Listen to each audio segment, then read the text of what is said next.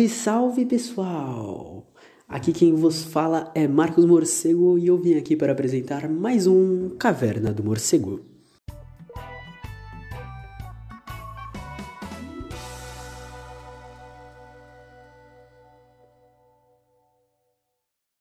E aí pessoal, beleza? Sejam todos bem-vindos a mais um Caverna do Morcego. Antes de tudo, não esqueça de seguir lá no Twitter e no Instagram, arroba morcego underline marcos underline. E hoje a gente está aqui para um episódio especial e estamos aqui com meu parceiro Mocim. Pode se apresentar.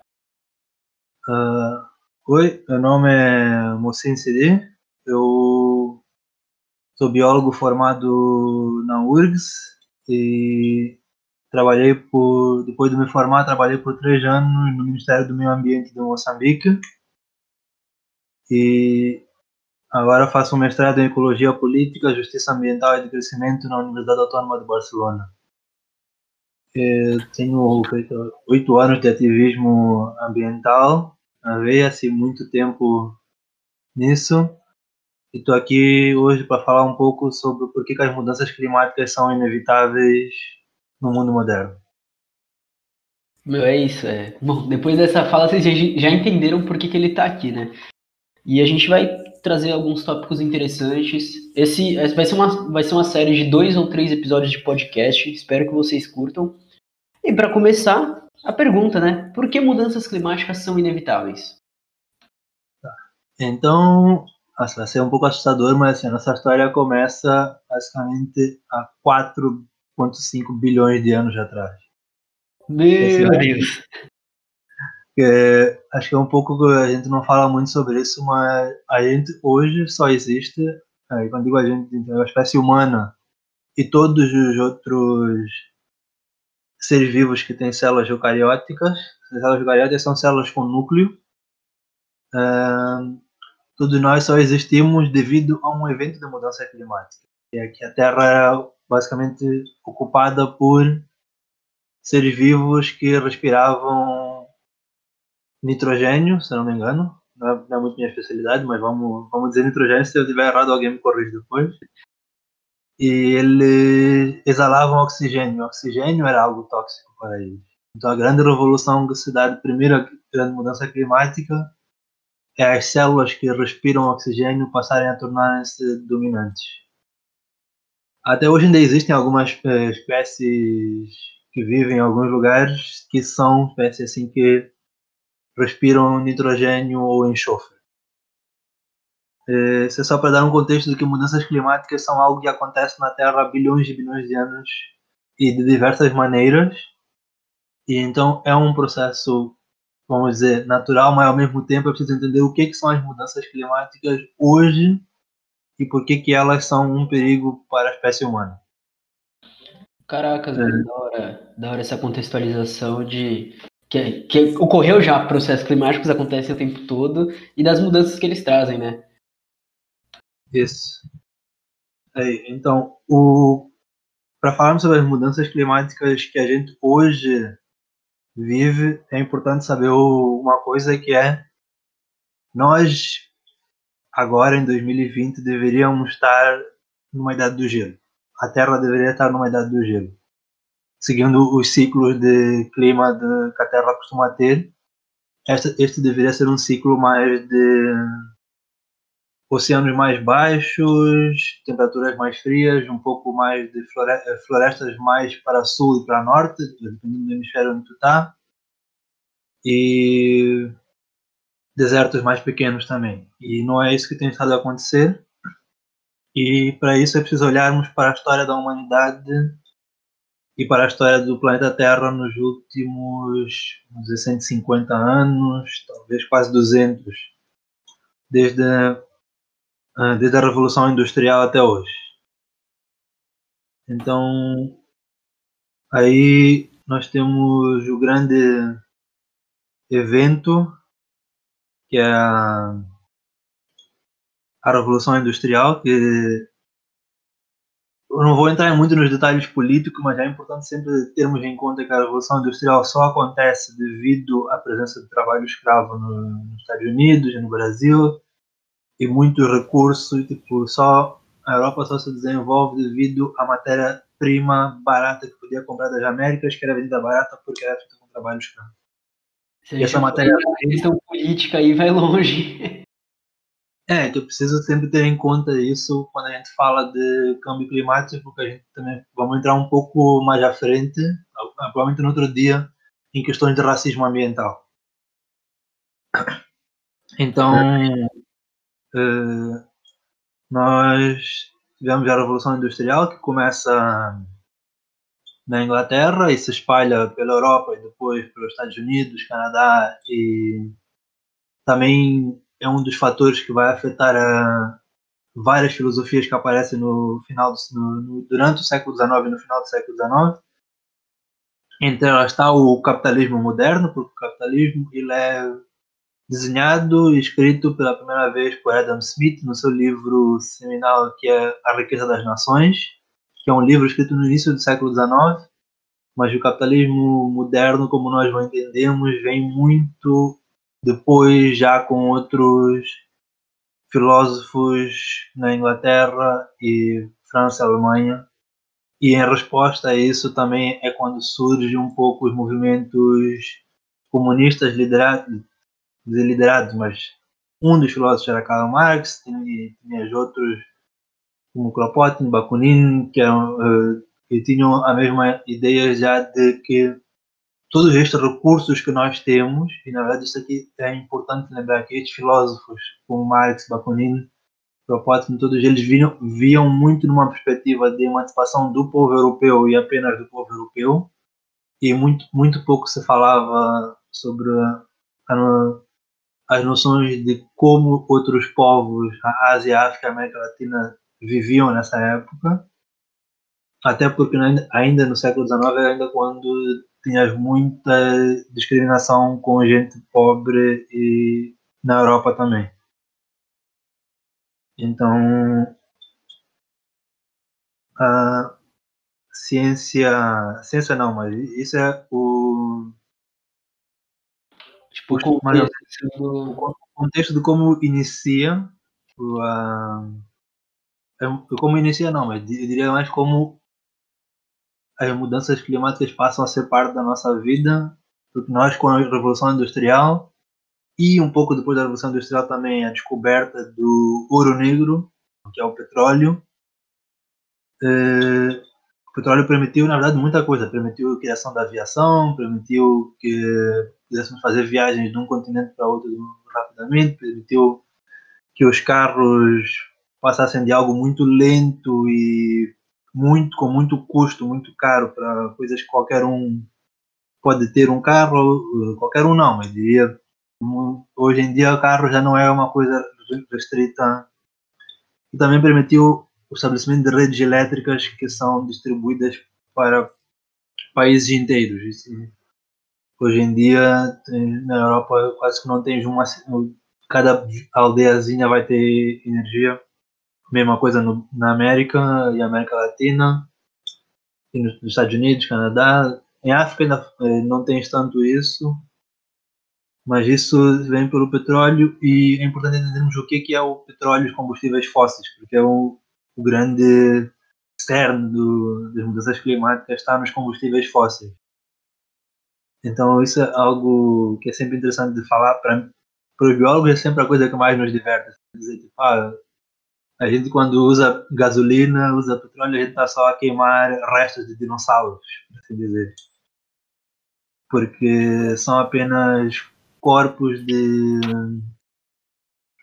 uh, animais e plantas muito antigos que em certos lugares, em condições específicas ambientais, é sempre importante isso. O petróleo não se forma em qualquer lugar, ele se forma em certos lugares que naquela época tinham certas condições específicas ambientais. Eu não sei te dizer exatamente quais são as condições específicas para a formação de petróleo, uh, mas eu lembro que tem algo, tem algo muito a ver com certos pântanos e o petróleo em si ele é muito derivado, na verdade, de plantas e não de animais. Outros combustíveis fósseis são derivados de animais, como carvão ou o gás natural. Isso é importante saber que, então, isso são matérias-primas que estão há muitos, muitos milhões de anos no subsolo e, entre aspas, vamos dizer assim, armazenadas. Toda essa questão é, de, de, mudança ambiental vai se relacionar com todos os processos produtivos da sociedade, assim, né? Questão Exatamente. Revolução industrial, depois carvão, petróleo, total. Pode seguir. Porque qual é o, o problema que a gente tem? É que o, a gente precisa, hoje, precisa disso tudo para gerar energia, mas a verdade é que a gente precisa entender como é que a nossa atmosfera funciona. Tipo, a atmosfera ela é até hoje composta por diria que é 70% nitrogênio e 8% 8% não, desculpa, 20% oxigênio Eu pesquisei aqui, é 78% nitrogênio e 21% oxigênio, isso mesmo. Isso. E aí o dióxido de carbono sempre, eh, historicamente, sempre foi algo assim, bem baixo a sua porcentagem, abaixo de, eh, de 0,1%. Total, total. Normalmente quando se mede o dióxido de carbono, normalmente nós medimos em partes por milhão, porque é tão baixo, não, não se mede em porcentagem, se mede em partes por, mil, por milhão. É quanto o partes por milhão é a concentração. Então, é, quantas moléculas de dióxido de carbono eu tenho em um milhão de acho que é um milhão de moléculas de, de atmosfera. Então, o normal seria que o normal não, não existe o normal, mas diria que existia um, uh, um valor que era o valor pré-revolução industrial, que rondava cerca de 300 partes por milhão de dióxido de carbono. Então, em um milhão de gramas de atmosfera, 300 gramas de um milhão eram de dióxido de carbono. Mais ou menos assim. Isso é importante para entender para entender o quê? Porque o, hoje, isso antes da Revolução Industrial, estamos falando de 300, hoje falamos de 410, mais ou menos.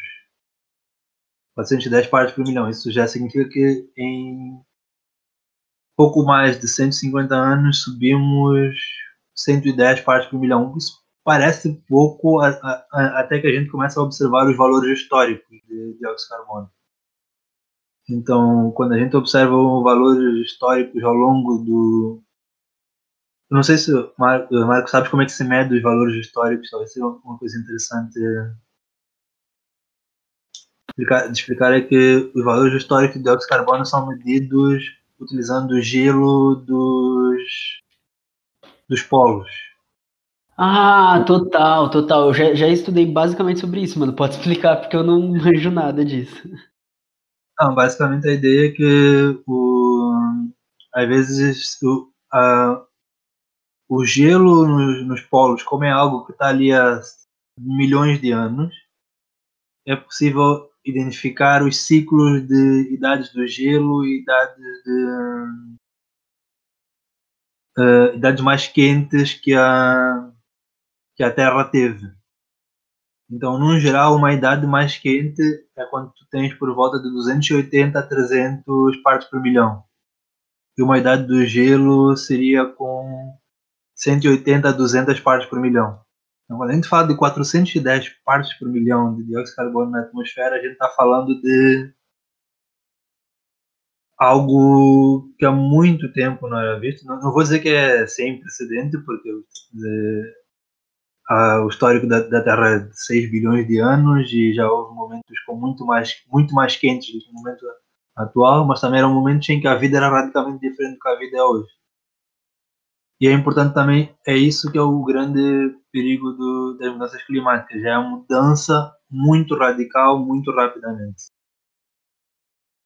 É, é um absurdo, né? Porque, aproveitando já que você está falando, já colocando numa questão atual, Mas Sim. aqui em São Paulo a gente tá batendo, aqui em São Paulo, aqui no Brasil e provavelmente no mundo, tá batendo recorde de aumento de temperatura, é, tá batendo temperaturas assim extrapolantes, tanto para São Paulo capital como aqui onde eu tô. É, tá, tá um absurdo, tá um absurdo realmente. Era uma, é uma mudança não esperada. Sim.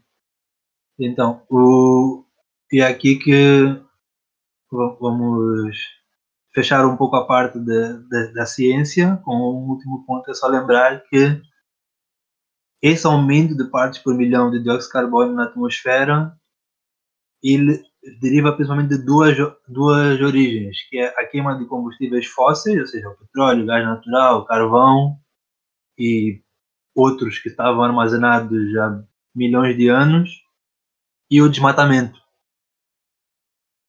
Por quê? Porque o desmatamento nós normalmente liberamos dióxido de carbono para a atmosfera e esperamos que ele seja recapturado por duas fontes principais, que é os oceanos e o, as florestas.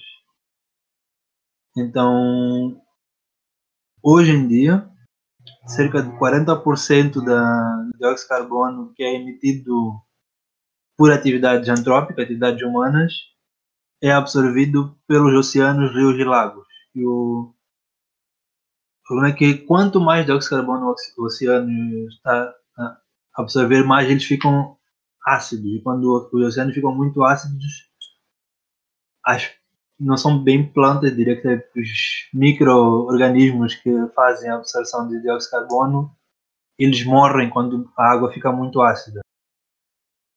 E isso não afeta não só esses micro-organismos, mas como eles são a base da cadeia alimentar oceânica também, os peixes que comem eles, ou peixes ou outros invertebrados que comem eles ficam sem comida. Se eles ficam sem comida, os carnívoros ficam sem comida, então estamos a falar de mudanças radicais também nos nossos, não, nossos não, nos oceanos da Terra. É importante sempre lembrar, os oceanos, as florestas não são nossos da humanidade, são da Terra e vão ficar aqui mesmo se a gente desaparecer. Caracas, mano, perfeito. E é muito louco observar o impacto ambiental, né? Porque quando a gente olha, a gente olha e fala, né? Ah, estão acabando com a Amazônia e não sei o quê, e aí como que fica o Brasil e tudo, e não sei o quê. Mas é um processo muito maior do que somente o Brasil, somente a população que é beneficiada pelos seus voadores, mas é a humanidade e a própria a fauna e a flora, né? Porque, como você disse, acaba afetando certos organismos, e aí também vai acabar afetando plantas, e aí, no fim, todo, tudo destrói tudo. Daí a gente vai saltar um pouco assim no tempo, porque a verdade é que já no final do século XIX já começaram a vir alguns avisos de alguns cientistas e até filósofos. Eu acho que o, o aviso mais famoso assim dentro do, da, da ciência política vem do Peter Kropotkin, que é um filósofo russo anarquista que em 1876 já dizia pessoal, a Sibéria está a derreter, o que se passa? Então, isso é quando é o primeiro, não diria que é o primeiro aviso, mas é o primeiro que vai para a ciência política. Primeira vez que alguém traz um pouco isso. E depois, ao longo do século XX, de 1900 a 1950, se começa fazer alguns estudos também de paleoclimatologia para entender se, isso, se os ciclos eram normais, quais eram os ciclos normais da Terra. Aí, de novo, é, o pessoal da, da, do leste da Europa, que é muito esquecido, tem um, um cientista sérvio que é o Bilutin Milankovic, é, desenha mais ou menos quais são os ciclos de idade de gelo, idades mais quentes que a Terra deveria ter e deveriam ser de mais ou menos 21 mil anos, e o ciclo de idade do gelo, que deveria durar 21 mil anos, deveria ter se iniciado por volta de 1400, por aí. Então nós deveríamos estar hoje no meio de uma gelo que estaria no início, nos seus primeiros mil anos. Caraca, é... mano. É doideira, assim. Doideira. Só tô impressionado. A do gelo, a gente fala do gelo, as pessoas pensam que tipo, ah, vai estar tudo congelado, vamos estar vivendo. Na verdade, não. Para nós que vivemos nos trópicos, eu, eu agora não estou nos trópicos, mas no geral, minha vida vivi quase sempre nos trópicos. Só significaria provavelmente um pouco mais de frio em alguns momentos. Não é, não são mudanças tão radicais quanto imaginamos quando vemos os filmes etc. É, eu, eu, assim, eu me recordo assim vagamente. Eu não lembro, provavelmente uma aula de geopolítica no cursinho que falava dessa questão de tipo, ah, na época mais gelada, atualmente, né? Olhando atualmente, a gente teria tipo uns 5, 6, até 10 graus a menos, mas nada surreal, assim, nada. Exato, tipo, a gente fala, fala a idade do gelo, a gente só quer dizer que normalmente no verão não acontecem desgelos nos polos. Não é nada além disso. Ah, total. E, eu acho que o estudo que eu devo citar aqui, que é, o, eh, que é ironicamente um estudo patrocinado pelo Instituto Americano eh, dos Estados Unidos, eles chamam de Instituto Americano do Petróleo, um, e em que diz assim, é um estudo feito pela Universidade de Stanford, e é de 1968. Só para dar um contexto geopolítico, 68 era a guerra do Vietnã, era um movimento nos Estados Unidos era um movimento para as pessoas negras não serem segregadas. Moçambique como um país não existia em 68. Uh, o Brasil ainda estava na ditadura, estava no início da ditadura, iniciou em 64. Então, muito, é, uma coisa já um pouco, os avisos já são, assim, se a gente para para pensar, já é muito tempo.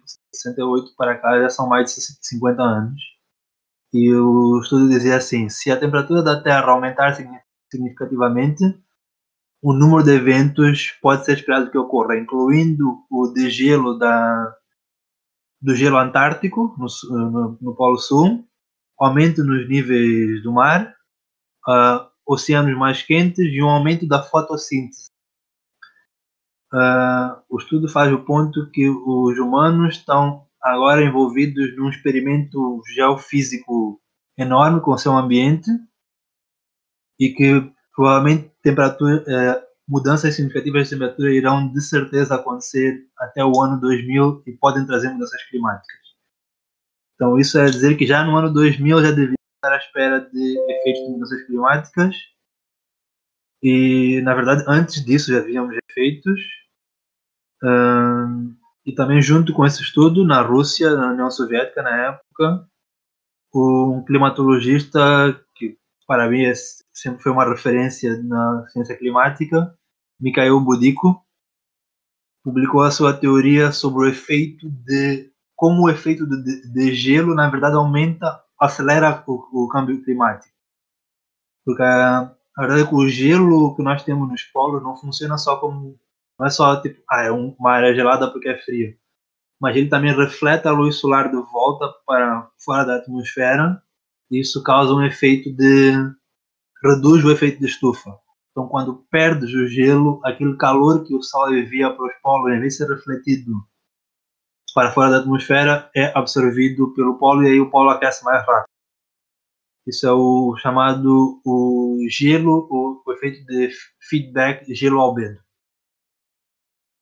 Caracas, mano. Nunca nem tinha ouvido falar. Não, isso é ciência, pura ciência climática ainda, mas já era já o pessoal trazendo para os políticos, assim, avisando para os políticos sobre isso.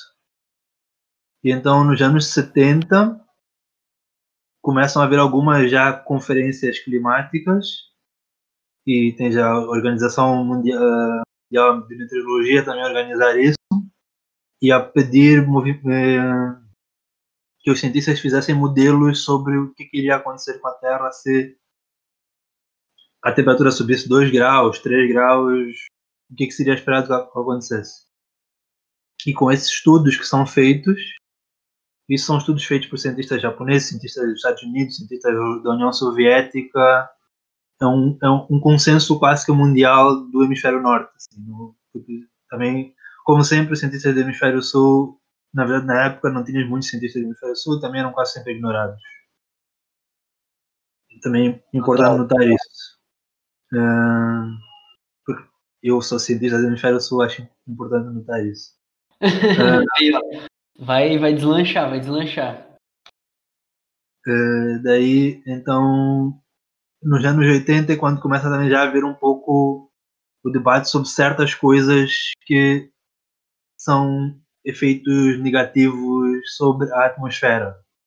E também falar dos cloroflu cloroflu clorofluorcarbonetos, que são moléculas que têm uma capacidade de absorver radiação solar muito maior do que o dióxido de carbono. Então, tipo, cada vez que libertamos clorofluorcarbonetos na atmosfera, estávamos causando a destruição da camada do ozônio e também a destruição do a absorção de mais calor para a Terra.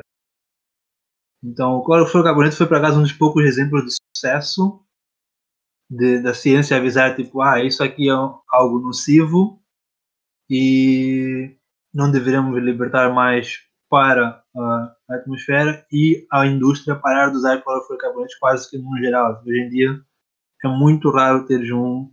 O clorofluorcarboneto normalmente era usado muito para geladeiras ou máquina de lavar, ou também o... os aerossóis que são tipo, é, como se chama?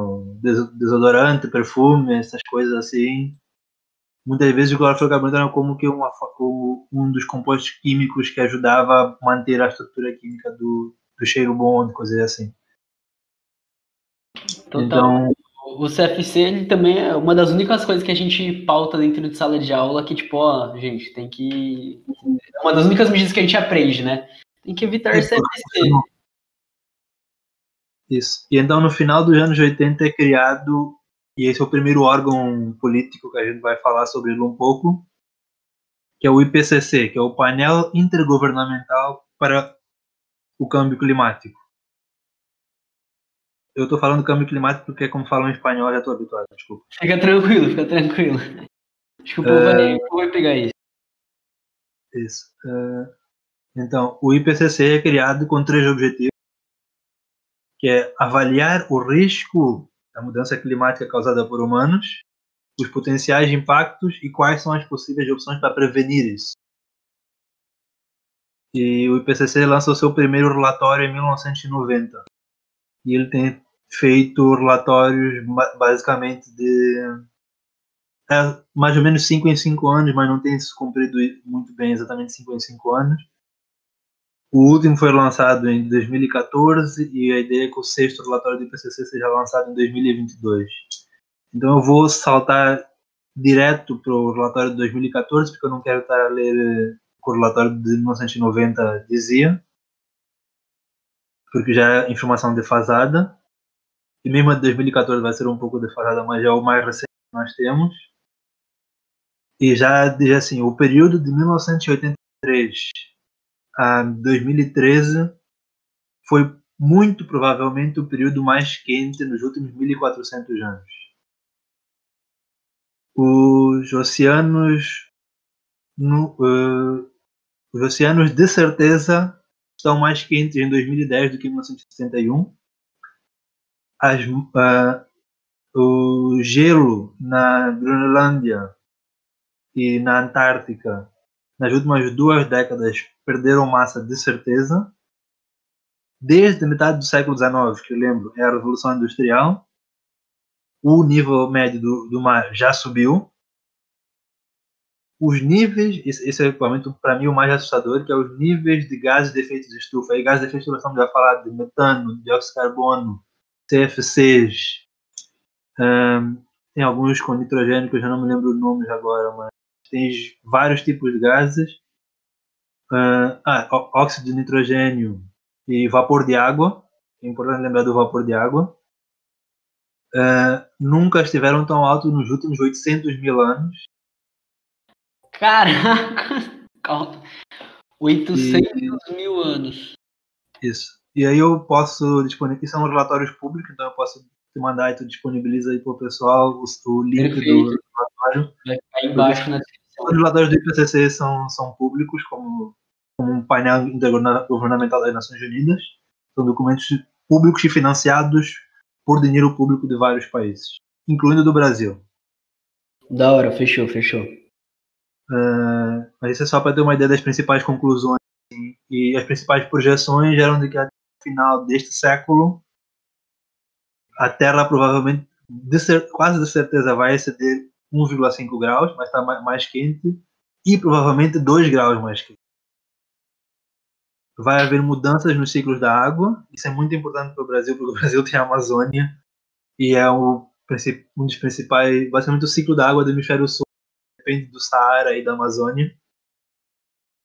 É, e que vai haver diminuição no gelo no Ártico, na parte, e no, no hemisfério norte principalmente, mas no, os volumes globais de gelo vão diminuir, os volumes globais de água vão subir. É... Só, só uma pergunta assim, meio fora da reta, assim, mas é, não sei se eles falam se vocês discutem é, alguma questão de tipo medidas de pelo menos diminuir o impacto disso ou alguma coisa assim. Cara, então é aqui que a gente entra já no, nas Nações Unidas. É tipo. É a pergunta que a gente tem para hoje, né? O, as mudanças climáticas elas são inevitáveis. E eu vou dizer assim, bem honestamente: se a gente segue o nosso modelo de capitalismo, segue dentro desse modelo, mesmo que a gente façam. Mesmo que se cumpra, mesmo que todos os países aceitem os acordos de Paris, que, que também são públicos, podemos ler, mas vou ler daqui a pouco. Mas mesmo que todos os países aceitem o acordo do país e cumpram com os acordos do país, ainda assim isso vai significar problemas para a humanidade e para a biodiversidade e mudanças climáticas. Por quê? Porque isso é o meu grande problema com as Nações Unidas, os órgãos mundiais todos, é que eles são todos muito acomodados. E eles são todos muito acomodados numa ideia que a gente conseguiu. Uh, isso é quando, quando eu vou dizer, eu vou, vou, citar eles na forma como eles pensam, na minha visão. Eles pensam assim: a gente, como humanidade, conseguiu um bom nível de vida, entre aspas, conseguiu que muita gente saísse da pobreza, conseguiu que haja mais igualdade de, de gênero, de raça e, e menos homofobia no mundo, a gente conseguiu que as pessoas vivam um estilo de vida melhor e vivam bem. Qual é o problema com toda essa lógica? Isso é mentira pura. Quem vive bem e tipo, mesmo se a gente olhar, eu diria que quem vive bem é só a população na Europa e ainda assim não é toda a população da Europa. E se a gente começa a olhar tipo com detalhe os Estados Unidos, Austrália, tipo, são países que têm muito uma desigualdade. As populações indígenas da Austrália são totalmente ignoradas quando a gente fala de como as pessoas na Austrália vivem. Populações indígenas nos Estados Unidos também, populações negras também. Em geral, populações negras nos Estados Unidos vivem pior do que populações brancas. Mesmo populações pobres negras têm condições piores de vida do que populações brancas pobres. A gente tem alguns estudos sobre isso também que eu posso te enviar que compara o, os efeitos que um negro pobre nos Estados Unidos sofre de câmbio climático e um, um branco pobre nos Estados Unidos sofre. Então, já estou entrando um pouco no racismo ambiental que eu vou entrar depois. Mas a ideia é basicamente essa. Tipo, a ideia é muito baseada numa, numa ideia que eles basicamente só olham para o próprio umbigo. Eles olham para o primeiro mundo, por assim dizer. Odeio esses termos, mas na verdade são bons termos. Olham para o primeiro mundo, que é o o bloco capitalista da, da Guerra Fria, olham para o segundo mundo, que era o bloco socialista na Guerra Fria, e vem tipo, ah, o primeiro mundo está bem, o segundo mundo está razoável. Na verdade, é que a maior parte das pessoas do mundo vive no terceiro mundo. A África é, um dos, é, é uma massa de população quase tão, quase tão grande quanto a China e a Índia. A América Latina também é uma massa de população enorme. A maior parte das pessoas na América Latina não vivem bem, não vivem o que é considerado um bom nível de vida. Mesma coisa com a África, mesma coisa com a maior parte do Sudeste Asiático e Médio Oriente. Então, quando eles determinam essas medidas para é, mitigar a mudança climática e para impedir e falam que cada país deve ter uh, o que eles chamam de net zero emissions. Acho que a tradução seria tipo emissões líquidas zero, que é basicamente tudo que eu, como país, emito de dióxido de carbono e outros gases, eu tenho que capturar com a minha natureza. E vou já aqui te dizer, nenhum país de primeiro mundo com isso. O, a, e a maior parte dos países africanos cumpre e vamos entender por, e a maior parte dos países da América Latina também cumpre, mas vamos entender por quê e o que, que isso significa. Uh, mas tá, daí só para entender um pouco o que, que são as grandes medidas que são tomadas pelo, pelos governos mundo afora. Então, o, então, vamos ler um pouco sobre o que, que seria o, o, acordo de país. No, Perfeito. O primeiro problema de todos estes acordos, né, que eu odeio todos, é que eles são escritos como se fossem leis dos Estados Unidos. Não sei se já leste alguma lei dos Estados Unidos. Exa exatamente, ocorre toda essa centralidade, né? Um acordo para o mundo todo, mas depende. É, mas não só é que a lei nos Estados Unidos ela é escrita de um jeito que é sempre muito ambíguo, é vago. Sempre assim, ah, o governo vai fazer o melhor para que exista menos racismo no país. Isso é algo que é tanto na esquerda quanto na direita no, nos Estados Unidos. Que é, eles não sabem escrever leis com medidas concretas. Escrevem leis com medidas é, tipo, com ambições. E aí, na hora de ver como, como é que vamos fazer, deixam para o presidente. E aí, se o teu presidente é um Donald Trump da vida, ele por simplesmente diz que está a reduzir o racismo enquanto está a aumentar. Caracas, mano, interessante, mano. É. É, nesse sentido, muitos dos acordos são escritos desse jeito, assim, que é. Por exemplo, o. O alvo. Hum, o alvo dos acordos do Paris é que a temperatura só aumente até o máximo 2 graus até 2030. E é importante lembrar uma coisa: a temperatura só aumentar 2 graus significa, na verdade, um aumento ainda. Porque isso é comparando com os níveis de 1800. Importante, eh, vamos só lembrar isso, é importante saber isso. Estamos sempre a comparar com a atmosfera em 1880 Quer dizer, tipo, que até 2030, de 1980 a 2030, só pode ter aumentado 2 graus.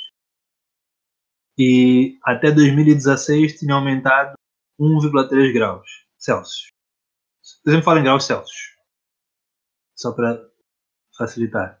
Tranquilo. Então, uh, então, o que, que significa? Significa que ainda assim, nos próximos 10 anos, nós, entre aspas, podemos aumentar 0,7 graus que é um absurdo, porque se em mais de 100 anos só aumentamos de 1,3, porque agora nos permitimos em 10 anos aumentar 0,7, que é mais de metade disso. Porque nós hoje sabemos que estamos cada vez mais a, cada, a poluir cada vez mais. E, então, algumas outras decisões do Acordo de Paris é que é criado o Fundo Climático Verde, que é mais um fundo para o Banco Mundial gerir, que é mais dinheiro, que compromete-se que até 2020, que é este ano, vai ter mobilizado 100 bilhões de dólares só para questões climáticas. E vai mobilizar mais 100 bilhões até 2025. Mas depois tipo, a gente fala de 200 bilhões de dólares e Uh, primeiro, o que, que, vai ser feito com esse dinheiro? Não sei exatamente. E estamos em 2020, era suposto ter 100 bilhões. Até agora, as principais contribuições foram da França, dos Estados Unidos, quando ainda tinha o presidente Obama, do Japão e, por, ironicamente, do México, Indonésia e Vietnã, que são países mais pobres. Mas ainda assim, até a data de novembro de 2016, tinham cerca de 10 bilhões de dólares. Eu duvido muito que eles tenham conseguido 90 bilhões de dólares nos quatro anos. E mesmo assim, é o, o que. Isso é a jogada do. Uma jogada clássica do Banco Mundial que é para as pessoas saberem é assim. Quando eles dizem, ah, conseguimos 100 bilhões de dólares, é tipo, conseguimos que o governo se comprometa a dar 100 bilhões de dólares ao longo do tempo. Então é, isso quer dizer que. É a longo prazo, né? É, então tipo, pode ser 100 bilhões de dólares para serem usados em 100 anos. Isso basicamente se traduz por um bilhão de dólares por ano para o mundo inteiro que eu vou te dizer desde já, não é nada. Se quer mitigar mudanças climáticas, quer reduzir efeitos de mudanças climáticas, um bilhão de dólares por ano para o mundo não é nada. Uh, ainda mais só o salário das pessoas vai isso. De quem tem que contratar para trabalhar. É, então, então, é o principal problema que a gente tem hoje. A nossa estrutura de uh, órgãos, nossas instituições mesmo, não é que elas são fracas, mas elas são passivas com um modelo de com um modelo econômico e um modelo político que não é sustentável. E nós compramos muito a ideia do desenvolvimento sustentável. E agora vamos falar um pouco do desenvolvimento sustentável, porque aquilo na verdade não é sustentável. O desenvolvimento sustentável das Nações Unidas. Então, em 2015, uh, junto com a Conferência de Paris, foram estabelecidos 15 Objetivos para o Desenvolvimento Sustentável. Eu vou ler um, uh, cada um e tu vai, tu vai me dizer qual é que tu acha que é possível fazer até 2030, que é o objetivo. Vixe, fechou. fechou. Tá, então, vou dizer, o primeiro objetivo, acabar com a, a pobreza absoluta. Impossível. No sistema capitalista é impossível. Uh, objetivo 2, uh, ah, acabar com, o, com a fome, basicamente. Bom, se a gente está tá, né, aqui no Brasil, nos últimos cinco anos a gente conseguiu aumentar em 10, 10 a 20 milhões de pessoas na extrema pobreza, só no Brasil. Daí, o segundo, objetivo 3, é saúde e bem-estar para todo mundo. Boa saúde. Também. Sim. Cara, lembrando que boa saúde não é só tipo não estar doente, mas é sempre aquele conceito de saúde da, da OMS, que é saúde psicológica, física e emocional. Então. Não, se for pensar só na psicológica, já era. Não, a gente não vai conseguir durante um bom tempo. Sistema do jeito que está. Daí, educação de qualidade para o mundo inteiro. E... Nossa, não. Impossível. Uh, objetivo 5, igualdade de gênero no mundo. Isso inclui redução de violência sexual, redução de violência doméstica, inclui que a mulher também vai oportunidade de emprego. Quê? No andar da carruagem, não também. Uh, evitar utilizar mal água, tipo, evitar. É, é um pouco mais vago esse. Evitar o tem... desperdício, assim, tipo. É preciso. Uh, esse é um pouco mais factível no sentido de que é vago. É preciso dizer, tipo, ah, houve progresso nos últimos 15 anos. Não é um objetivo mas basicamente a ideia, a ideia final é que exista água potável para todo mundo e água. Eles dizem que eles querem como água canalizada. Eu seria um pouco menos ambicioso, mas diria que existe pelo menos água sana, que é água pelo menos boa para tomar banho e beber. Não precisa ser canalizada, mas que as pessoas consigam ter acesso a uma água sana. Isso que era um exemplo. No meu tempo de trabalho em Moçambique, eu trabalhei em cidades bem pobre, assim, tipo, o nível de pobreza mais absoluto que existe no mundo, provavelmente. E muitas vezes, para eles terem água para tomar banho, eles 40 quilômetros da sua casa até um rio e ter o risco de tomar banho num rio que pode ter um crocodilo. Caraca! Então, isso, isso que a gente quer evitar, isso que a gente quer eliminar. É isso que a gente fala quando a gente a pessoa tem acesso fácil à água. Sim, total, total. É, mas eu acho que a gente assim, levando em conta o planeta, levando em conta os problemas que acontecem, né? Porque isso a gente, né, quando a gente pensa lá, a gente olhando assim para a cidade de São Paulo, por exemplo, a gente tem lugares atualmente que a água simplesmente não chega. E são lugares que estão no meio da cidade. Então imagina assim, a nível mundial, não não vai. É, e até aqui, primeiro seja objetivo, a gente pode dizer que são objetivos bons, que todo mundo quer, e que no geral tipo são coisas que ninguém tipo, diria que é uma má ideia, mas só questionarias como vai fazer. Perfeito. Perfeito. Agora, é uma questão que todo mundo tem a favor. Ainda algumas contradições do próprio sistema capitalista. que é o, o primeiro que é assim, é objetivo 7, que é energia barata e limpa. E assim, eu vou ser bem honesto contigo, assim, se tu for pesquisar, a gente nunca usou tanta energia fóssil quanto nos últimos anos. Isso depois do acordo ser assinado, depois a gente nessa então, tipo, por mais que os governos assinem isso, eles continuam à procura de mais combustíveis fósseis, eles continuam a inventar maneiras de utilizar o fóssil de forma nociva. Nociva não, tipo, é que o problema é que muitas vezes o argumento do governo é simples. É, eu quero dar energia para o meu vai um pouco nisso. Então já é uma contradição do sistema capitalista dizer que quer dar energia barata e limpa para o mundo inteiro. Porque o próprio sistema capitalista não facilita isso. O exemplo, o exemplo que eu adoro dar, porque é um exemplo de africano explorando africano e também é um exemplo que doeu no meu bolso, é o seguinte. Moçambique é, um, é, o, é provavelmente o país da região do que tem mais rios, mais florestas tem muita geração de energia, tem muito potencial para energia renovável. E, e na energia renovável eu vou incluir aqui elétrica, que é uma coisa que eu normalmente não faço. Mas falando de hidrelétrica, é, energia solar e energia eólica, Moçambique é provavelmente o país com maior potencial na região do sul da África. E Moçambique tem uma das maiores barragens do mundo, que é a barragem Bassa, que ela sozinha se bem utilizada, poderia gerar energia para Moçambique inteiro e ainda sobrar alguma energia para vender. Só essa é uma barragem, para ter uma noção. Caracas, mano, um potencial muito grande, muito grande. Exatamente. E o que acontece? A barragem de Caurabaça. Por quê? Moçambique não tem centrais de transformação. Toda a sua energia é vendida bruta, vamos dizer assim, ou seja, em, em corrente direta, vendida bruta para o África do Sul. E na África do Sul é feita a transformação e revendida para Moçambique a energia em corrente alta, que, é para, que pode ser utilizada por humanos, a sete vezes o preço do que foi vendida para a África do Sul.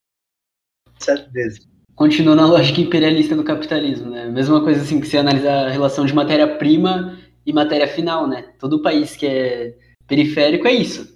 Vende a matéria-prima e paga bem mais caro na matéria final. Exatamente. E pode olhar até tipo no Brasil com, com a carne. Uh, a carne que é importada uh, é muitas vezes alimentada com soja plantada no Brasil e é revendida para o Brasil a um preço que vendeu aquela soja que alimentou esse gado. Então a matéria que alimentou aquela carne veio do Brasil. É revendida, a carne em si é revendida no Brasil a um preço muito mais alto. Perfeito, perfeito. O oitavo, que é para mim o maior problema e a, o grande a grande lógica que para mim só fode com tudo, que é ter um crescimento de trabalho e crescimento econômico decente. E é o grande vício do capitalismo, é o crescimento. Aqui agora eu vou citar um dos meus livros de, de cabeceira, que é o Enigma do, o Enigma do Capital, que é escrito por um professor de, de uma universidade norte-americana, chamado David Harvey, e em que ele, durante o livro inteiro, levanta a, a proposição que o grande problema do capitalismo é que o capitalismo é viciado em crescimento. Então ele tem que estar sempre a crescer, sempre a crescer. É um, é um loop, é um ciclo vicioso em que se o capitalismo não cresce, ele está em crise. Né? Ou está a crescer ou está em crise. Está a crescer em crise. Exatamente. Isso é também. Exatamente. Isso, isso é a base grande do, do próprio mestrado que eu faço.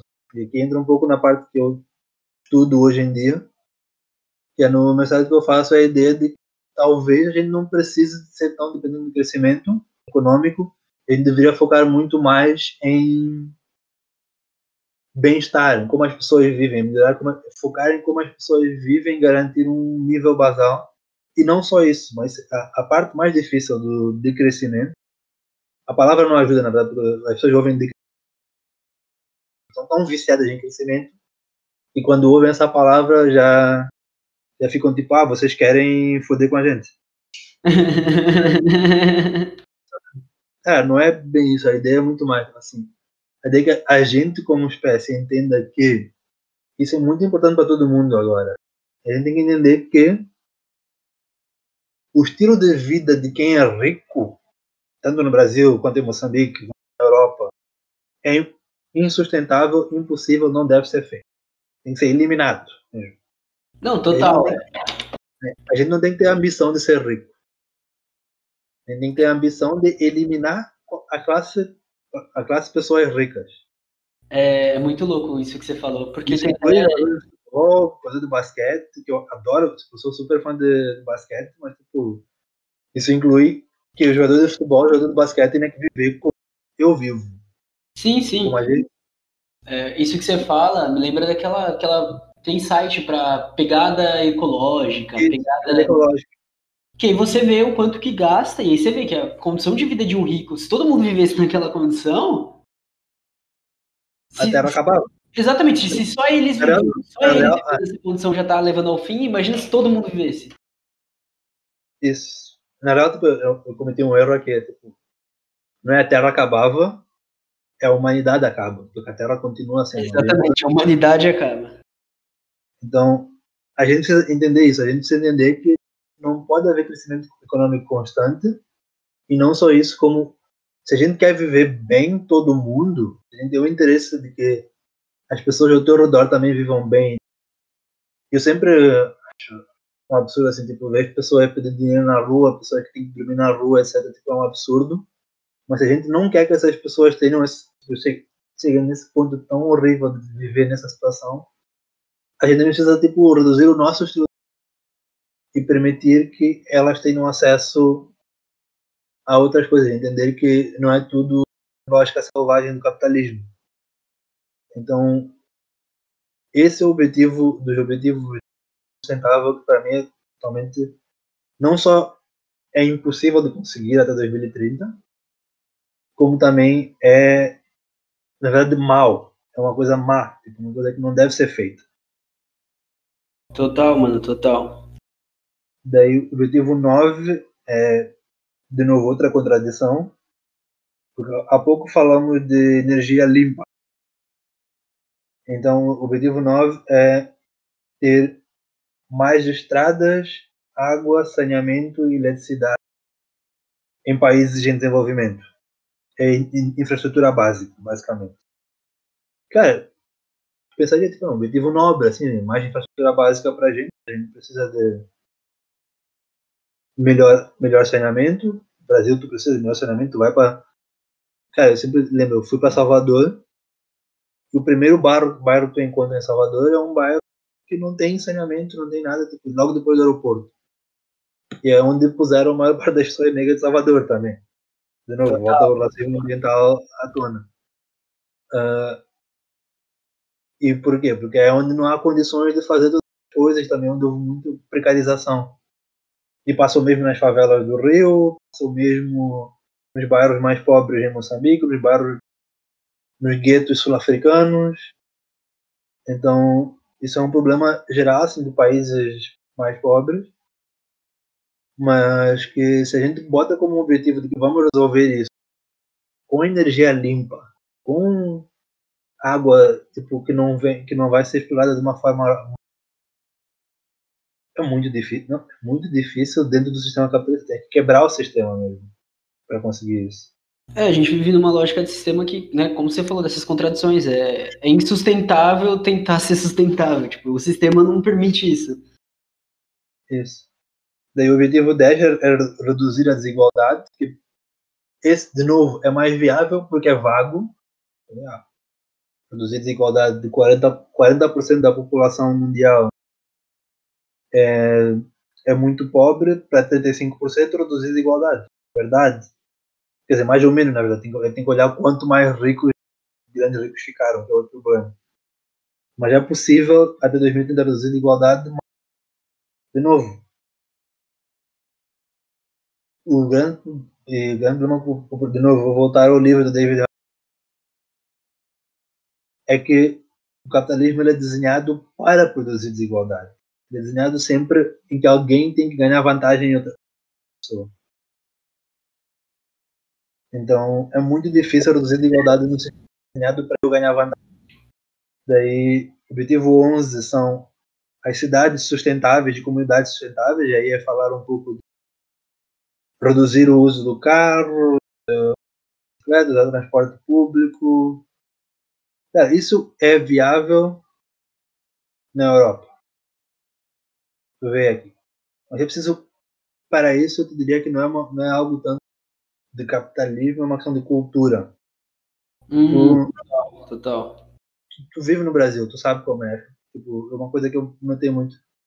Cara, a cultura é que o carro é um símbolo de status. Se eu tenho carro, quer dizer que eu cheguei a algum lugar. Mano, você falando disso, olha isso. O prefeito de São um que está concorrendo ao prefeito de São Paulo aqui é o Boulos, né? Ele é do PSOL. E ele tá com o mesmo carro das últimas eleições, que é um Celta de 15 mil.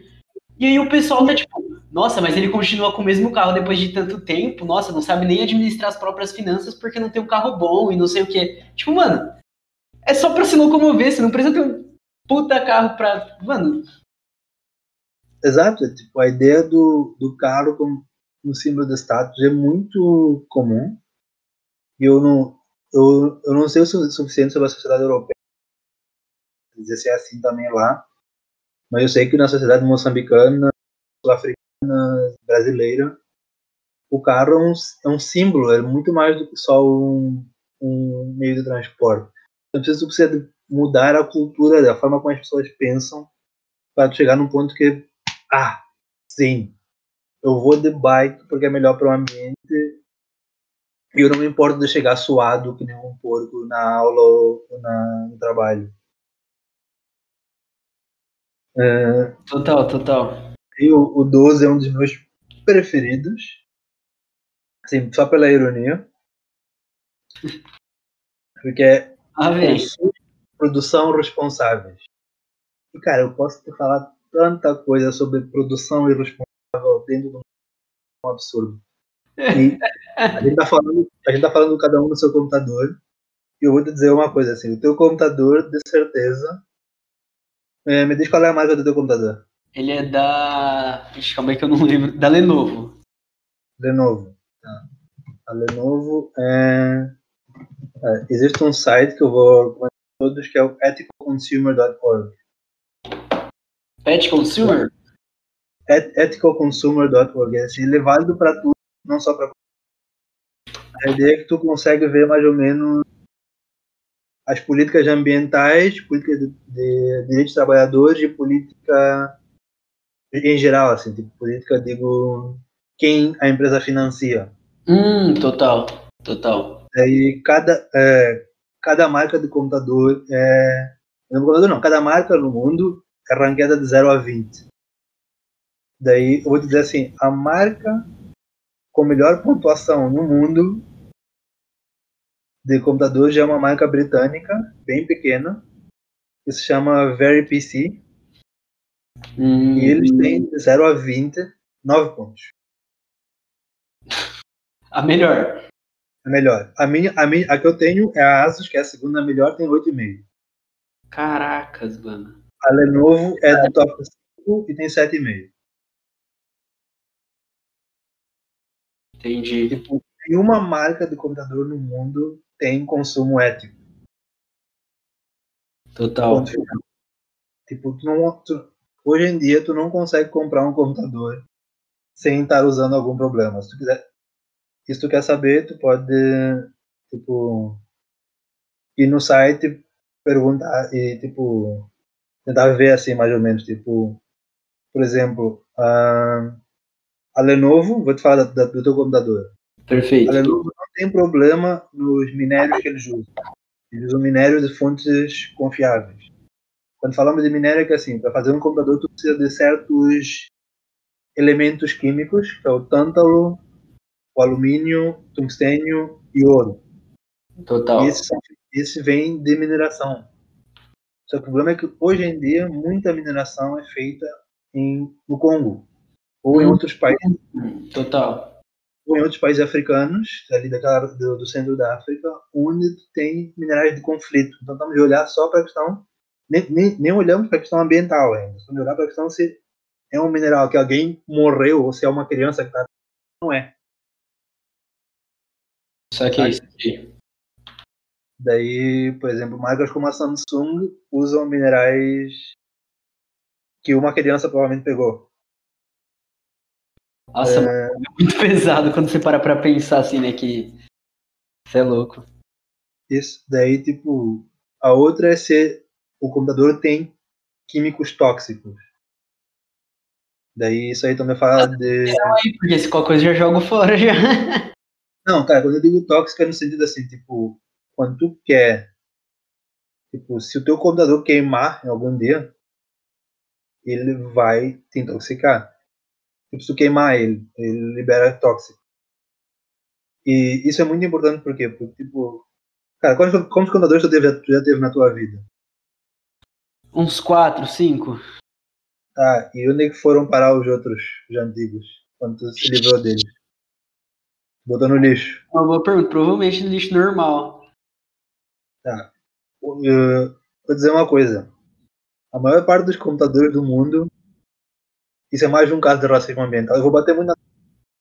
É muito comum. Perfeito, perfeito. Uh, uh, a maior parte dos computadores do mundo, quando vão para o em algum momento vão parar em África. Normalmente no Ghana ou em outros países do, do, do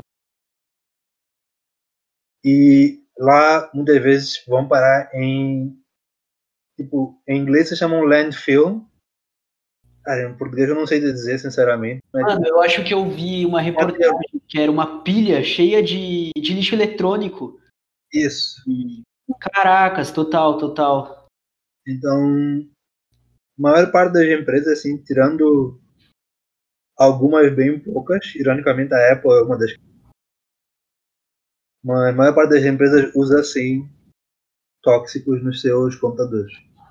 Caracas, mano, entendi. Aí o, o meu preferido, que é condições dos trabalhadores, direitos dos trabalhadores na, na cadeia de.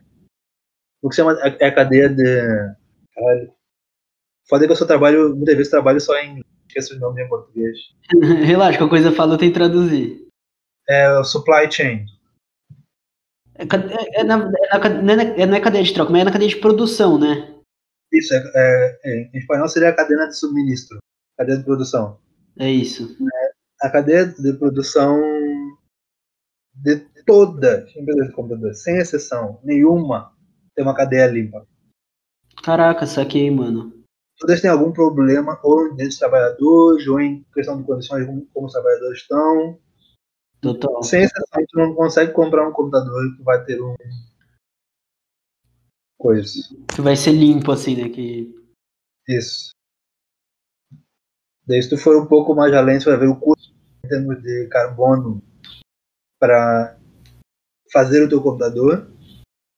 Isso é importante porque só o setor eletrônico, setor de informática, o setor de informática foi responsável por, aliás, vai, até 2040 a projeção de informática seria responsável por 14% das emissões de gases de efeito então, Só um setor, e depois é um setor muito grande.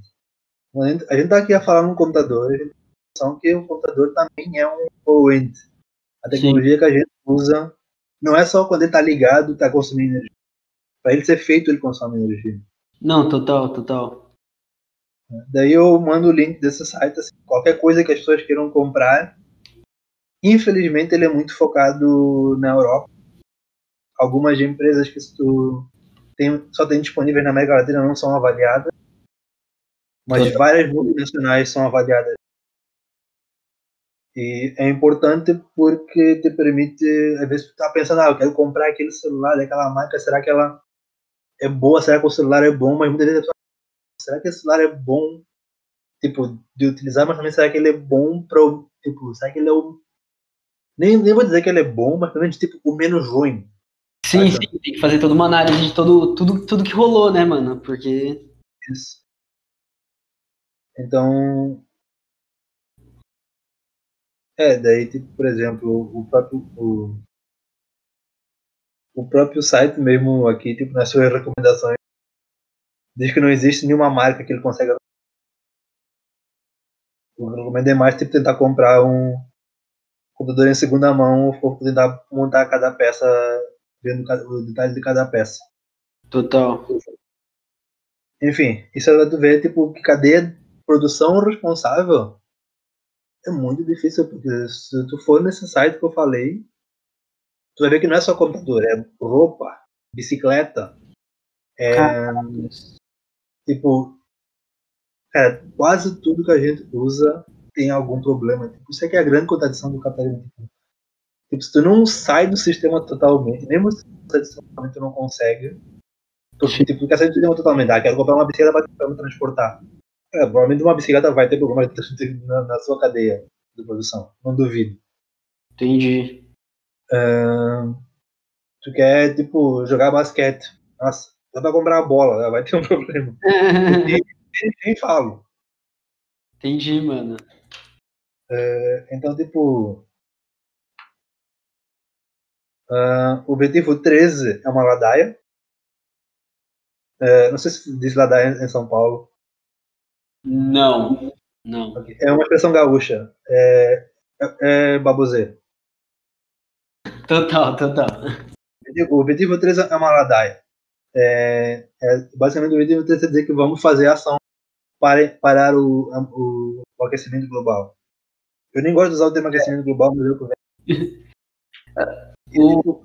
fazer ações para parar o aquecimento global. Tipo, a maior parte das ações estão a ser feitas de instituições. São, a maior parte das ações hoje em dia no são organizadas por pessoas fora das instituições, pessoas fora do sistema.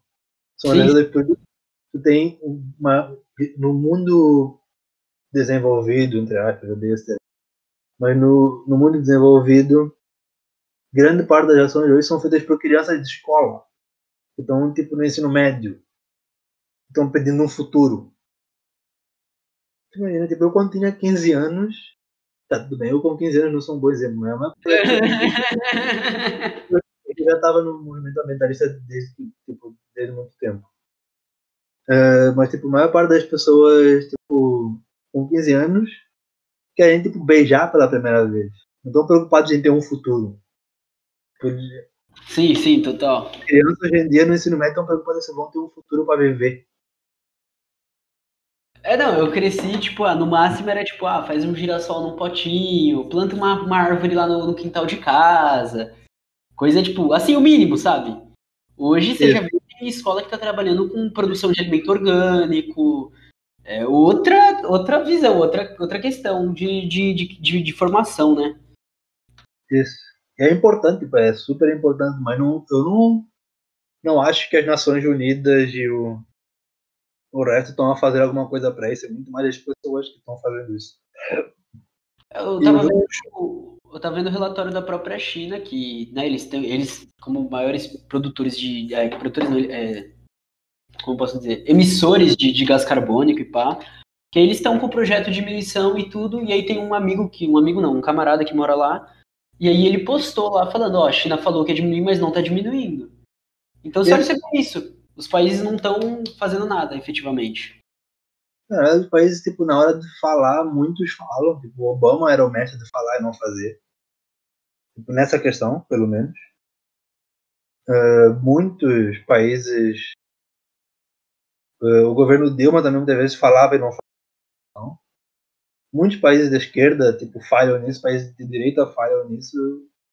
A única diferença é que uns fingem se importar e outros não fingem se importar. Mas na questão ambiental, a verdade é que a questão hoje, uma coisa que a gente tem que entender agora, tipo assim, sobre esquerda no mundo, direita no mundo, no geral. Eu vou usar um exemplo que eu, eu tenho um amigo que ele, ele diz que é um ele diz que é um mau exemplo, mas eu digo que ele é europeu, então ele não tem que falar.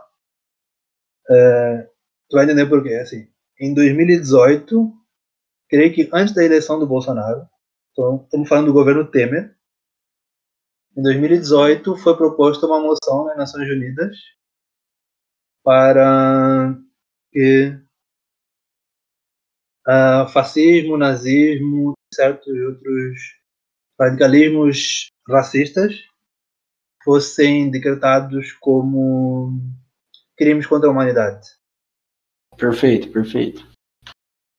Uh, vamos, eu vou simplificar assim. Países que votaram contra isso. Contra, votaram contra. Dois Ai, países. Respira fundo. Não, dois países, Estados Unidos e Ucrânia. Caracas, entendi. A Ucrânia que está tendo, inclusive, movimento não nazista lá agora, né? Exato. Então, qual é o problema? Tipo, ah, só dois países votaram, foi aprovado. Não, porque a maior parte dos países de primeiro mundo, to, quase toda a Europa, se não toda, não me, não, não me recordo agora, mas quase toda a Europa, se não toda, se absteve. E tu via, tipo, todos os países africanos votaram a favor o governo Temer e o seu representante das Nações Unidas na época votou a favor. O governo Macri na Argentina votou a favor. Tem que ter uma noção que, por mais que a gente fale tipo esquerda direita, assim, na época o governo português era socialista, Sim. o governo espanhol era socialista, ou ainda é os dois ainda até hoje. O, na França era um governo supostamente de centro-esquerda. Uh, na Itália também era supostamente de centro-esquerda. E mesmo assim, até o centro-direita brasileiro, o que, é o impacto do racismo e por que, que certas coisas, como fascismo e nazismo, devem ser crimes contra do que o centro-esquerda europeu. É importante ter isso em conta, porque, assim, os europeus te dizem, tipo, ah, não, é porque isso ia cortar a liberdade de expressão é importante. Cara, vou dizer uma coisa, honestamente, a liberdade de expressão é Tipo, eu não quero que alguém tenha liberdade de expressão de quer me matar. Porque eu sou mistura de indiano com, com negro. Sim, é, é, é bizarro, né? Porque, tipo, ah, tem que ter liberdade de expressão, mas o cara justamente tem um discurso de ódio, um discurso de morte, um discurso. E faz isso daí na prática, e aí a gente tem que simplesmente aceitar. Isso. E isso é importante também para lembrar que, ao contrário de países como o Brasil, de países como onde ser racista é crime, na Europa ser racista não é crime. Tu não vai preso por ser racista. Tu vai preso por violência racista. Caraca. Não vai, preso, tipo, não vai preso por chamar alguém de negro feio ou negro sujo, como fazem na França. Entendi, mano. Então, é, então isso pode ter uma noção que, tipo, cara, esquerda e direita pelo mundo sempre varia. Sim. Sempre, tipo, não é um. Tipo, não é algo. É, é, algo né, que você pode falar, não, é, sempre vai ser aqui, essa aqui vai ser a esquerda, essa aqui vai ser a direita, porque vai mudar dependendo do país, dependendo das políticas. Exato. Uh, e daí também é importante ter noção que para essas coisas tipo de movimento ambiental ele é muito desconfortável para todo mundo. Total. Quando eu digo isso é porque. Eu digo isso que eu quero dizer que, tipo. Cara, muitas vezes a pauta mental significa. O que ela pede, no fundo, é que as pessoas mudem o seu estilo de vida. E não só isso, como também incentivem os seus políticos a mudar o estilo de vida, ou votem em pessoas que querem mudar o seu estilo de vida. Perfeito. Vou pegar no ponto mais radical, dos ambientalistas mais radicais de esquerda, de extrema esquerda, que a gente quer no fundo é tipo acabar com a empresa privada. Sim. É, é tipo, são coisas que são tipo são parte do que é a nossa sociedade hoje em dia, tipo, basal, assim, o, o privado, por mais que a gente queira ou não, tipo, a empresa privada é uma parte basal do da moderna. Sim, total. Então, tipo, quando tu fala porque acha que quando as pessoas falam tipo, no extremo radical, que é tipo, vamos acabar com a noção da empresa. Não, não com a propriedade privada, que é outra coisa, que a gente não compreende. Assim, é, muitos extremistas de esquerda não querem acabar com a noção da propriedade privada. A propriedade privada é tipo, cara, a minha televisão é propriedade privada. A minha, minha roupa é propriedade privada. Saca? Sim, sim. Mas tipo, a noção mais de que tipo uma pessoa ou um grupo de pessoas pode ter milhões de milhões de. Isso é o que deve acabar. É, é, ou tem um pessoal que ele faz a separação até de propriedade pública para é, propriedade pública não, propriedade particular para propriedade privada, né? Isso, exatamente, propriedade particular. Caso, justamente, a gente não quer que eles peguem sua propriedade particular, né? Por exemplo, seu celular, seu computador, sua TV, mano, um isso daí beleza, já é seu. De valor excedente, né? A gente tem no Brasil, por exemplo, lucro de banco, lucro de igreja, sendo perdoado pegar meu, meu celular, minha TV, mano, se celular sua TV não é nada, tipo. Sim, tipo, é. Tipo, é. Tipo, não sei como explicar sem botar a culpa nos Estados Unidos. Mas é. Pode colocar a culpa, pode colocar. É a ideia é que basicamente o que acontece é que é muito cultura. Cultura dos Estados Unidos, aquela coisa tipo. Ah, o que é meu e que é meu é meu, que é teu é teu, eu tenho que fazer por a falsa meritocracia, como a gente chama. E é muito isso, é uma falsa meritocracia, a ideia de que o, tudo que a gente tem a gente mereceu, não é? Exatamente. É verdade. Tipo, nem tudo que eu tenho também hoje como pessoa, eu tipo, não é porque houve algum trabalho do, dos meus pais para isso. Não vou mais além porque meus avós eram perrapados. Mas tipo, tu entende? Sim, sim, total, total. Uh, daí é mais ou menos isso, assim, tipo, quando a gente fala de mudança climática, a gente no fundo está falando de todo um sistema que nos trouxe até aqui e o tipo como isso tipo afeta a gente como espécie Daí que a gente entra na parte mais importante, que é tipo, tá, e a mudança climática, tipo, que, por que, que isso é diferente da crise da biodiversidade? Sim, sim. Daí, mais ou menos assim. Tipo, o que acontece é o seguinte, o a gente para fazer existe um termo em ecologia que é o termo que melhor se aplica ao ser humano, mas não só ao ser humano como a outra espécie. Vai dizer que o ser humano é um engenheiro do ecossistema. Se a gente muda o ecossistema, quando a gente muda o ecossistema, a gente muda tudo em volta dele. Perfeito, então, perfeito. Por exemplo, quando eu chego e tenho uma floresta, mas eu quero naquela floresta por ali uma fábrica de alumínio corto não sei quantas aves, ah, árvores e ah, a partir do momento que eu cortei as árvores eu já mudei toda a dinâmica daquela floresta. Sim. Porque primeira coisa eu mudei o, o famoso de novo volta aquela palavra palavra confusa que nem os ecologistas sabem, os ecólogos sabem bem o que que é. é. A gente sabe mais ou menos, mas volta de novo o albedo eu mudei o, albedo e a absorção do, da luz solar por um, por um lugar. Então, mudei o albedo porque árvores absorvem a luz solar de forma diferente do que um chão exposto ou uma, um, umas paredes com um teto. Tá? Daí tipo, já mudou, a absorção solar já mudou o quanto calor fica na, na, naquele ecossistema. Daí Total. também já não tem aquela já, já não tem a absorção de carbono. Não sei se tu já fez experimento aí, tu mora no interior de São Paulo, mas tu já foi para São Paulo, assumo, né? Sim, sim, sim, sim. Eu senti uma diferença de temperatura, tipo, meio no, tipo, no mesmo dia, estando no interior e, e estando no, em São Paulo, uma cidade grande.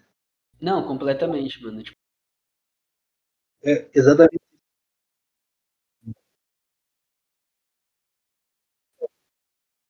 Exato, porque muitas vezes, tipo, porque tu tá num, num, espaço que tu não tem árvores, aquele espaço fica genuinamente mais quente. Sabe? Então, isso cria mudanças nas, nas criaturas que vivem ali também. Tipo, no, nos animais, nas plantas que vivem ali. Porque agora as plantas têm que competir por espaço. As plantas competem por duas coisas sempre. Elas estão sempre competindo por espaço e por sol, por luz solar. Você tem uma fábrica ali de, 20 metros da altura de parede, fazendo uma sombra enorme, o sol disponível durante o dia mudou. Tá? Então aí já cria, isso é o que vai criando assim, essa relação entre mudança climática e biodiversidade a um nível mundial, que é cada vez menos espaço para a biodiversidade, ou seja, vira mais competição para as plantas, tendo menos planta como recurso, os herbívoros têm mais competição entre si para conseguir alimento, e se tem mais competição entre os herbívoros para conseguir alimento, tem uma redução na população de herbívoros, normalmente. E se tem redução na população de herbívoros, os carnívoros têm menos comida, também tem mais competição. Isso, num geral, assim, quando a gente fala em termos ecológicos, até pode ser não necessariamente mal, porque pode gerar evolução e novas espécies, etc. A questão é que se isso acontece muito rápido, a espécie não consegue se adaptar, você não consegue se adaptar, morre, e aí tu perdeu uma espécie, e aí que está a crise da biodiversidade, a gente está cada vez mais perdendo espécies. Tipo, o planeta, tipo, não é que a extinção é uma coisa ruim, a extinção é natural, acontece, sempre aconteceu. Se os dinossauros não tivessem se extinguido, a gente não estaria aqui. Porque eles estariam dominando e a espécie humana não teria evoluído, não teria tido o espaço que apareceu para evoluir os, os mamíferos como evoluíram. Mas ao mesmo tempo, se a gente, a gente é, pensa, pensa assim, tipo, cada espécie hoje que existe são bilhões e bilhões de anos de evolução para chegar aqui. E toda essa linhagem que se perde quando se extingue uma espécie. E para a natureza é tipo mais um, uma forma que ela tinha de sobreviver que se perdeu. Então, isso é isso é a crise da biodiversidade. A gente, cada, a gente, eu digo a gente é tipo a natureza, não a espécie humana. A gente cada vez mais tem menos espécie, menos beleza no mundo. E cada vez o mundo fica cada vez mais monótono, vamos dizer assim, cada vez igual, cada vez, cada vez mais cidades e mais. Se não tem cidades, tem agricultura igual, planta as mesmas coisas, planta tomate, planta arroz, planta soja, planta tomate, planta arroz. Planta...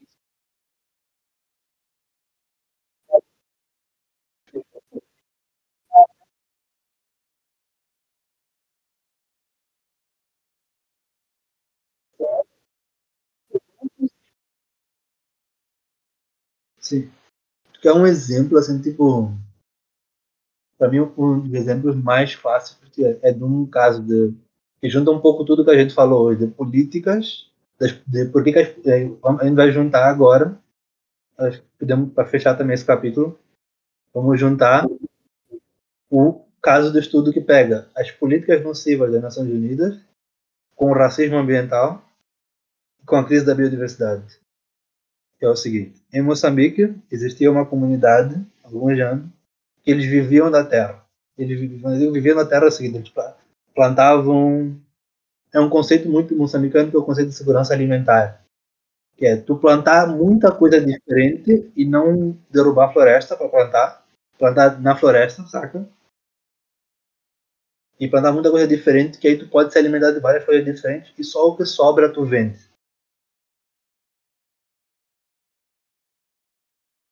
Daí, o que aconteceu foi o seguinte. Cara, eles viviam tipo, numa floresta, mas tipo, cara, tem que fazer agricultura, tem que em alguns momentos cortar pedaços da floresta, mas tipo, sempre num sistema um pouco.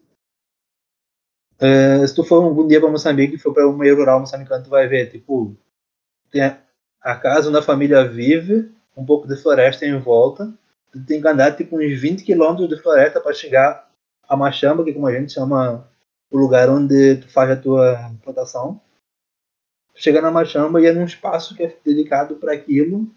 Normalmente, assim, de.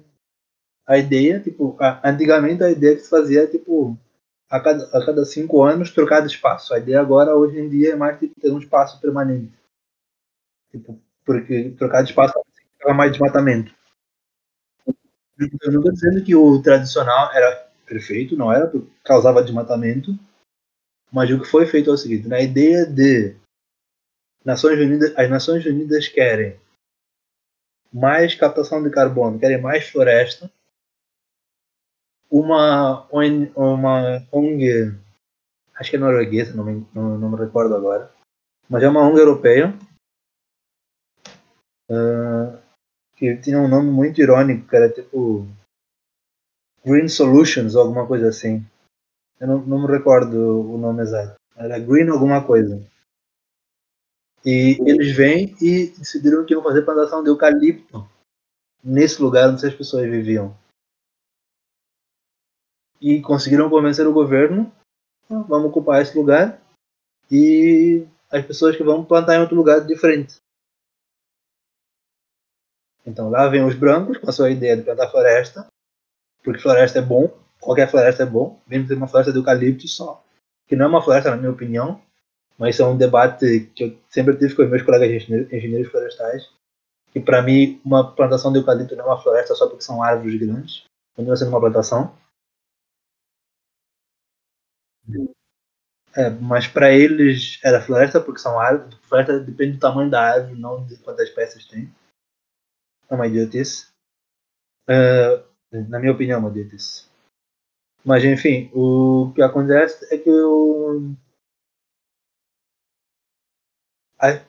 do, quais são os problemas? Primeiro, o eucalipto é uma espécie que consome muita água. Então, por mais que tu tenha ali mais árvores que supostamente captam mais carbono,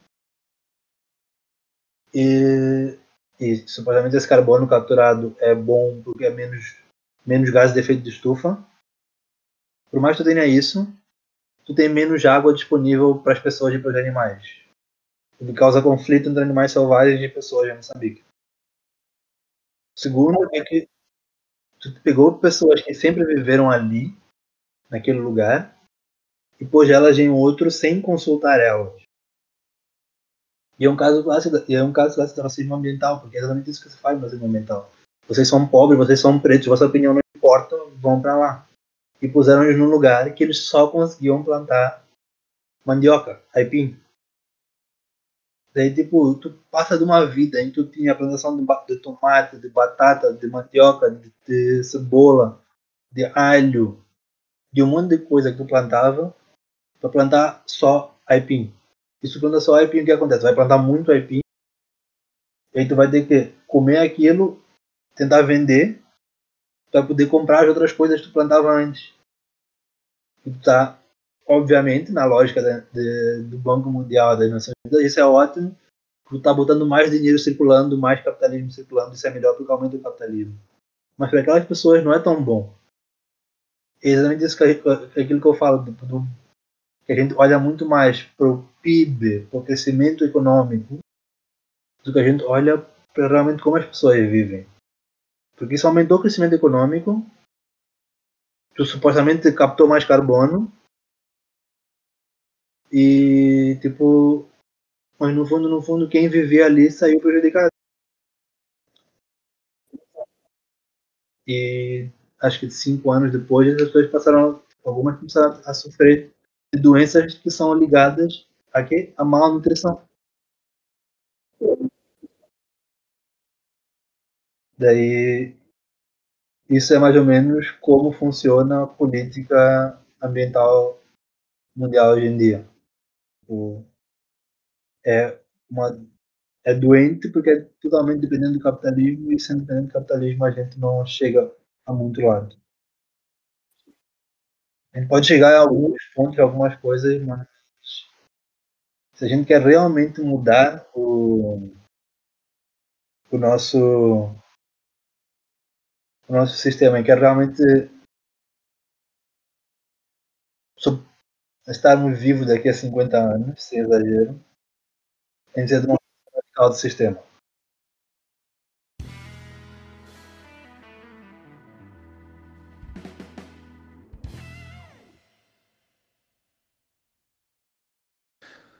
Uh, então, para uh, seguir assim, eu tenho um blog que é ubuntu.substack.com que é onde eu costumo escrever algumas coisas sobre assuntos relacionados a mudança de sistemas e capitalismo e conservação, mudanças climáticas, etc.